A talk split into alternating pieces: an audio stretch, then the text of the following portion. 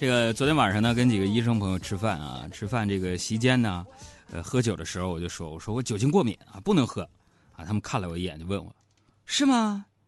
哪儿诊断的？有这个医学根据吗？基因突变引起的吗？做过基因检检测测序来确定它它的多多态性吗？他没等说完呢，我仰脖就干了。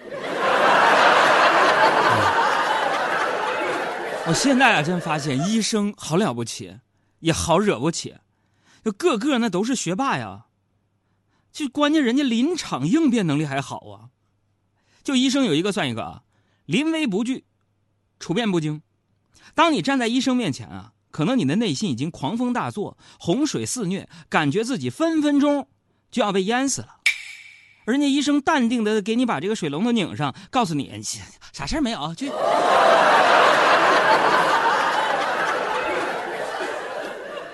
所以今天我们一起来互动这么一个话题：你在医生面前都丢过哪些脸？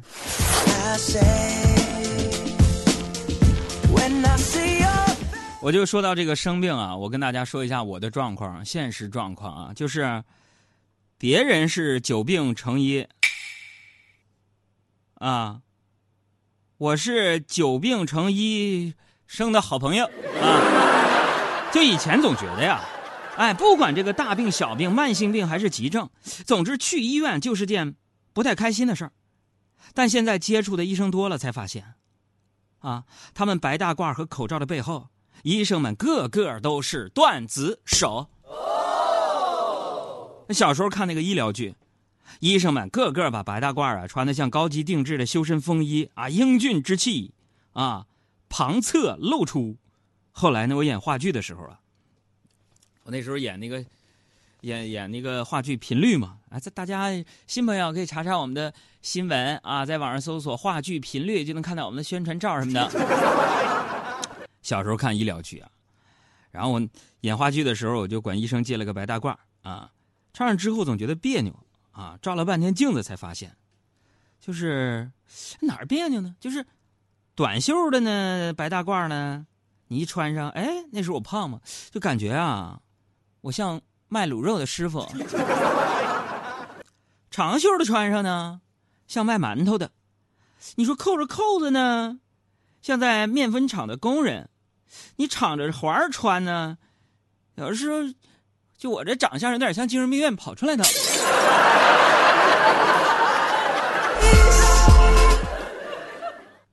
所以说这个三百六十行。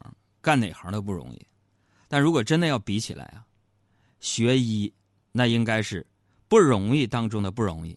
所以今天朋友们，如果我们的听众朋友有医生朋友正在听的话，拍一下，你就每天穿那个白大褂上边你的名牌啊，拍一下过来，呃，最好是带着名牌带你头像的啊。我们会选择其中的医生朋友，就长得就是最苦大仇深的、辛苦的。拍一下你的名牌和你的头像过来，我们选择幸运的医生朋友，啊，我这个患者给你们送燕窝。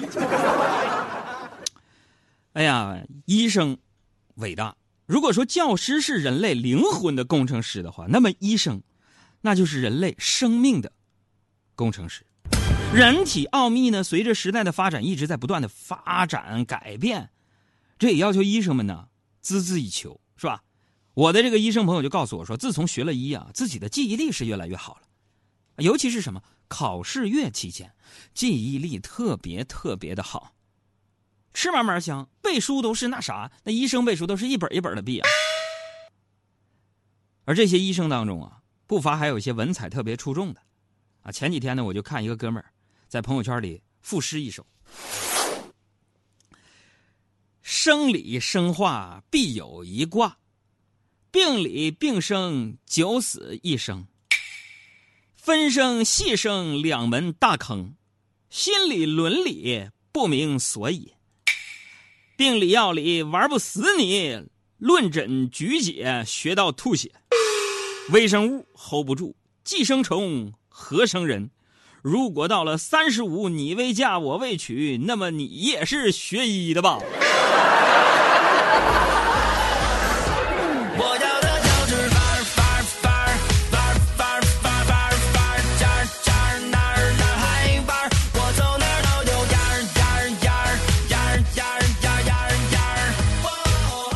这个我在节目当中说，我有一个朋友是积水潭医院的这个关医大夫啊，关医啊，我们都管叫关神医。这家伙，呃，有人跟我吐槽，不知道真是假事啊，说这个他们上学的时候啊，同学们啊，他有个同学，老大不小了才娶上媳妇儿啊，自己深知不容易，所以倍感珍惜啊。呃，咱们过生日呢，啊，过纪念日啊，送媳妇儿东西。说他那同学不一样啊，人家春节那都送啊，就过年之前，我这个医生朋友，他他说他那个同学啊，非常深情的跟他媳妇儿说：“媳妇儿，春节送你什么好呢？”然后他媳妇儿含情脉脉的说：“老公，你送我什么我都喜欢。”然后啊，那个医生就说了：“那我送你回你娘家吧。” 就他媳妇儿当场翻脸说：“哎。”今年春节你又值班是吗？哎呀，听说他自从结了婚呢，跟他媳妇儿说的最多的一句话就是：“宝贝，对不起，不是不疼你，真的不愿意又让你哭泣。”所以呢，作为这个医生朋友的这个家属啊，要特别的理解啊。昨天晚上呢，我也见到了这个。咱们儿童医院著名的眼科专家李丽主任，还有他团队的啊慧慧姐呀，还有这个这个于大夫啊，等等等等，哎，真的跟他们去交流这个医学方面的东西，和工作以及生活当中的这个，哎呀，这个精力的分配，真的觉得不容易。医生呢，一般都是把自己的付出、时间、耐心、医术给了患者，而家人他们照顾的却并不是的那么周到，所以非常的感动。我们都知道啊，学医苦，学医累，这几乎是医学界的一个共识啊啊！一般人觉得说高中三年是个结束，也是一个新的开始，结果是三年之后人家学医的又五年，五年之后又三年，岁岁年年无穷尽，年年岁岁考相似。反正那天我又听积水潭医院的啊，不是关大夫了，是这个田威医生说过这样的一句话：说现在哪怕是已经在工作岗位上了。啊，很多医生那几乎都要年年考试注册，用自己的话说，这就是行业选的好，年年似高考。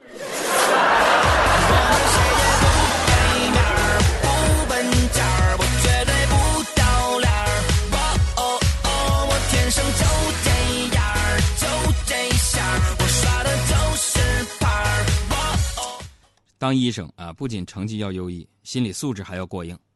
随机应变的能力更是得强悍。我这朋友就跟我讲说，在医院里，什么样的病人都会遇到。他说他曾经啊就遇到过一个病人啊，一个二十出头的小姑娘，怎么也不吃药，整天干什么就看偶像剧。没办法，大夫只能先跟着顺着他聊天啊，还行。临走的时候呢，放了两片药在桌子上，啊，然后他叫住大夫说：“嘿，大夫，你的药。”大夫回头说。是你的药，要两粒一起吃才最好啊！啊，姑娘泪眼朦胧，哽咽着把药就吃了。所以当医生啊，不但是应变能力增强了，心理承受能力也大幅提升了。啊，你看恐怖片，据说呀，有这个恐怖片尸解情节。一般呢，咱都在这么吓得，我就看不了恐怖片啊，吓得都在那捂眼睛。哎呀妈呀，这碎尸案呐，肢解呀，只有学医的。我这身边学医那朋友，哎妈，伸个小脖在那研究，哎，翻出来的这这什么内脏？这是？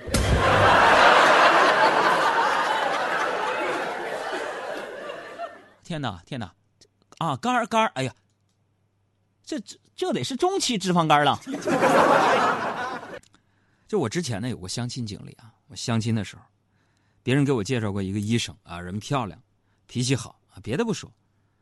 有个本事不得了啊！他挑的西瓜味道特别好，医生挑西瓜味道好，我就问他，我说：“哎，你说你这当大夫的，你怎么会这么会挑瓜？什么秘诀呢？”他就非常淡定的跟我说：“说啊，这样，呃，你呢要直接的用这个叩诊法拍西瓜，听到实音的是不成熟或皮太厚，浊音的是比较熟的，轻音的是熟过了的。”处于心肺浊音界那种感觉稍浊一点的最合适。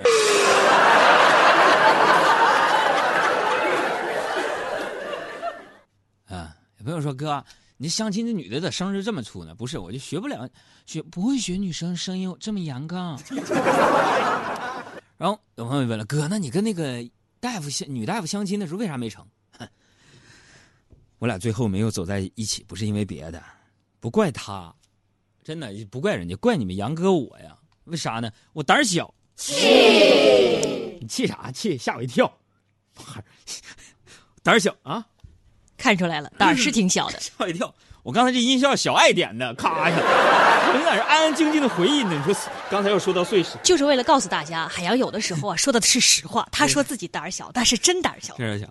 哎呀，行，退下啊！这个医生都很忙嘛，是吧？我俩好不容易就出来约个会啊，吃顿饭，告诉他啊，吃顿饭。我俩吃什么东北菜？猪肉炖粉条啊，回锅肉啊，这那的。他告诉我，海洋，这是猪的肝儿，这是猪的肾，这是猪的胃，那是牛的百叶。这也就罢了，朋友们。他拉着我看电影，还非得看恐怖片 你看恐怖片就算了，你看就看吧。看恐怖片就在那儿杀人放火，你能不能别在那儿记笔记呀？吓死我了！哎呀，咱们今天说了这么多啊，关于咱们这个医生啊，特别好玩的事儿，有意思的事儿。其实呢，啊，我最想表达的还是对于我们所有医生的尊敬和感激。人过三十五啊，上有老，我下边还没小，但是正努力呢。有的时候你不得不常去跑医院，就认识了很多的医生朋友。以前不去医院。单纯看网上的一些转发什么的，就说：“哎呦，医生脾气不好啊，有些挂号难。”其实这是医生的问题吗？啊，医疗资源有限的前提之下，那可能一步一步的医疗改革，才能解决更多的问题。所以呀，我想说呀，医者父母心。他们说漫漫求学路，从医却无悔。而我想说的是，医生也是普通人，希望大家能够给他们多一份的理解。和多一份关心，所以今天节目当中的最后一首歌要送给我们所有的医生听众。如果你在听的话，麻烦可以拍你的照片过来，看看辛苦面庞的你啊！我会在你身边，你左右，绝不会回头。对不起，刚才说节目最后一首是这个段落最后一首歌是吧？说错了，脑子不行。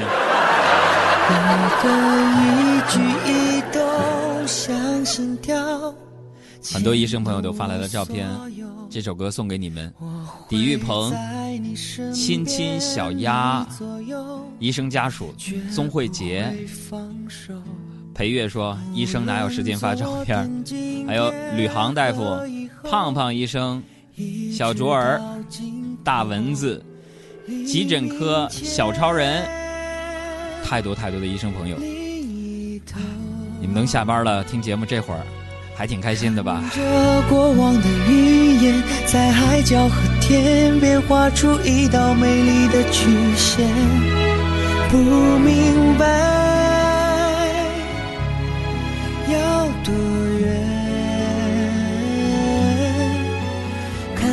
漂浮的时间和过往的云烟，却抹不掉对你的思念。我不会走，从今那些红的、白的、灰的、冷的和一切也带有，看着你被一片一片、一点一点的带走，起那些每天每天、每夜每日的守候，别回头。我还没走，我不会走。从今那些红的、白的、灰的、冷的和